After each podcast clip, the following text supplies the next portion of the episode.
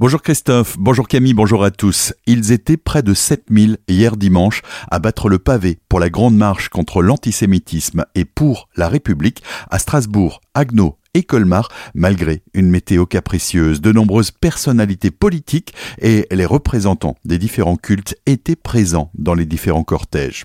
À Natswiller, jusqu'à la fin de l'année, les visiteurs du Centre européen du résistant déporté peuvent laisser un témoignage de leur passage sur l'arbre de la mémoire qui marque les 80 ans de l'arrivée des premiers prisonniers Nacht und Nebel au camp du Struthof.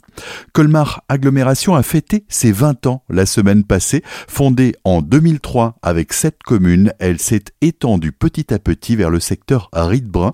20 premières années au bilan globalement positif pour le président de Colmar Agglomération, Eric Stroman. On l'écoute, il était au micro de Thibaut Kempf. C'est une agglomération qui fonctionne bien, euh, euh, qui a une bonne gestion, qui aujourd'hui a vocation à, gérer les services les plus importants euh, pour la population, l'eau, l'assainissement, le transport, avec une volonté par exemple en matière de transport de renforcer euh, la synergie entre la ville et les communes autour. C'est une agglomération qui souhaite également euh, développer les services, notamment en matière de déchets, mais également dans le cadre du plan climat.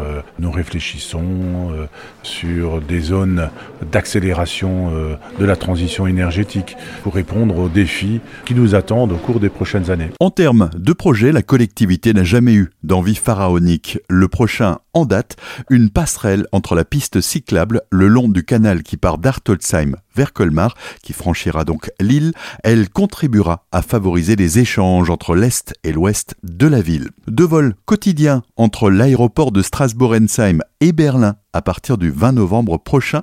Cette liaison, qui avait été interrompue depuis 1999 faute de trafic, sera relancée par la compagnie espagnole Volotea.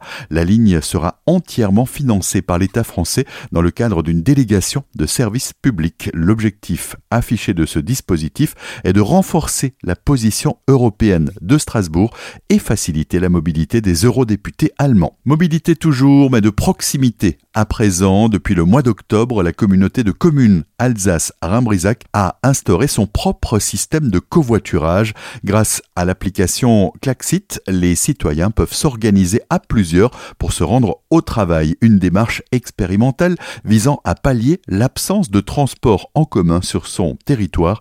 On en parle avec Thierry Sautivet, vice-président en charge du tourisme et des pistes cyclables. C'est un dispositif innovant puisqu'on cherchait à mettre en place un système de covoiturage domicile-travail hein, euh, en collaboration avec euh, d'autres intercommunalités pour qu'on puisse euh, élargir, aller au-delà de notre territoire et donc être cohérence avec les bassins de vie, les bassins d'emploi des habitants. Alors il faut télécharger l'application Klaxit Blablacar, indiquer euh, que ce soit pour les conducteurs ou les passagers les horaires et les adresses euh, domicile-travail. Et ensuite c'est l'application qui met directement au contact euh, les conducteurs et les passagers. Sur notre territoire Alsace-Rimbrisac, on n'a pas de transport en commun. On attend beaucoup sur le train Colmar-Fribourg hein, et toute la multimodalité avec les vélos, les, les pistes cyclables qu'on est en train de développer. Mais justement ce système de covoiturage c'est vraiment important pour les habitants. Ça n'avait pas de sens aussi de le faire en pensant que à nous sur notre territoire. Beaucoup de, des habitants du territoire vont travailler sur Colmar. L'objectif, c'était vraiment de, de, pouvoir aussi avoir cette coopération avec les autres intercommunalités. Une compensation financière est également apportée aux usagers de ce dispositif